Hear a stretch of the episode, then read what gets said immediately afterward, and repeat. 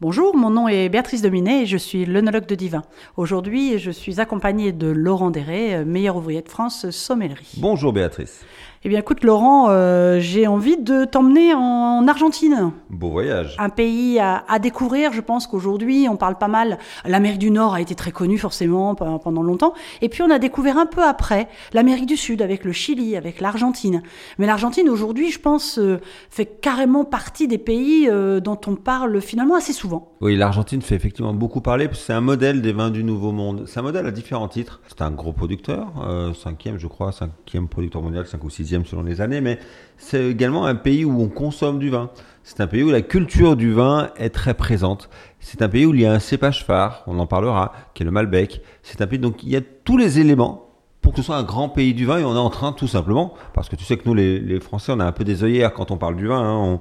on, on, pense qu'on en fait chez nous et chez nous, mais on en fait aussi ailleurs. Et là on est en train de se rendre compte que l'Argentine finalement a tout d'un grand vignoble euh, qui n'est pas spécialement un vignoble du Nouveau Monde, qui est un vignoble ancestral, qui est un vignoble qui a été euh, euh développé au 17, au 18, au 19e siècle et qui finalement aujourd'hui arrive à son apogée parce qu'il s'est aussi un peu stabilisé politiquement. Et puis un, pays de gastronomie, parce que qui dit vin dit gastronomie. Aujourd'hui, on entend parler de, grands chefs, justement, d'origine argentine, et c'est forcément lié. Qui dit euh, une belle gastronomie dit généralement un beau vignoble. Oui, oui, tout à fait. Donc c'est vraiment un pays, un peuple qui aime cette gastronomie. On parle souvent des, belles pièces de bœuf, des grands barbecues géants argentins. Euh, ça nécessite évidemment euh, de grands vins pour les accompagner. Alors c'est amusant, je vois, tu parlais du Malbec. Euh, Aujourd'hui, euh, quand on dit Malbec, je pense que dans la, tête de plein de gens, Malbec égale Argentine. Alors que c'est vrai qu'on en a aussi en France. Oui, le Malbec, c'est un cépage qui est devenu phare en Argentine parce qu'il a été un petit peu mis en avant euh, dans les années 80-90 par des grands œnologues et des grands journalistes. On pense, on nomme tout le temps, quand on parle du Malbec, Michel Roland, grand œnologue bordelais, et Robert Parker, grand journaliste et dégustateur mondialement connu, qui ont déjà reconnu le Malbec comme étant un, grand cépage en devenir. Donc ça a été mis en avant et l'Argentine a beaucoup finalement communiqué de ce Malbec.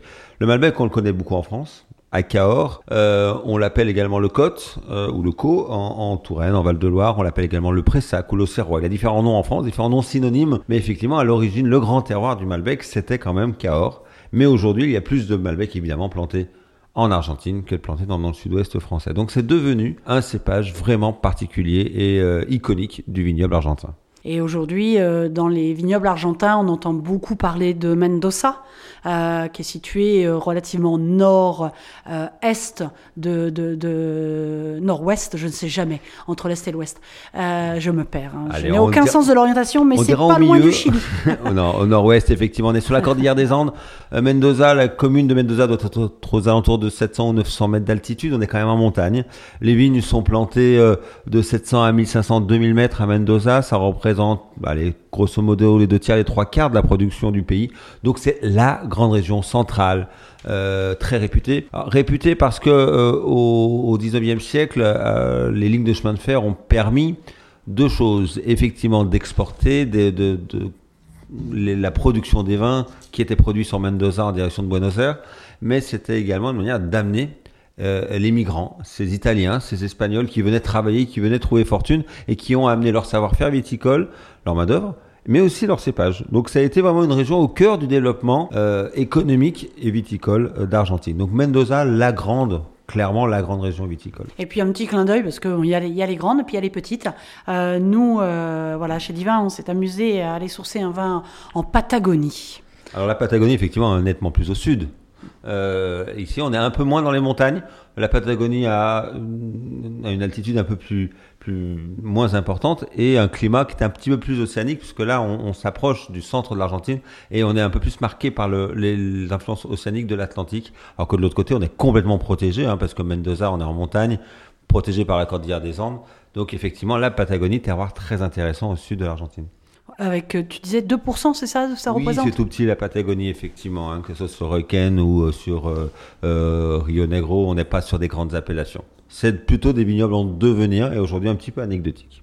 Voilà, mais c'était histoire de vous faire découvrir un grand nom, Mendoza, en tout cas très connu, un nom en devenir, la Patagonie, et puis vous donner envie peut-être d'aller tout simplement vous y promener Et lors d'un nouveau podcast, on vous fera une petite dégustation de ce nouveau vin chez Divin, euh, ce fameux Bodega Noemia, euh, la cuvée Alisa Malbec de Rio Negro.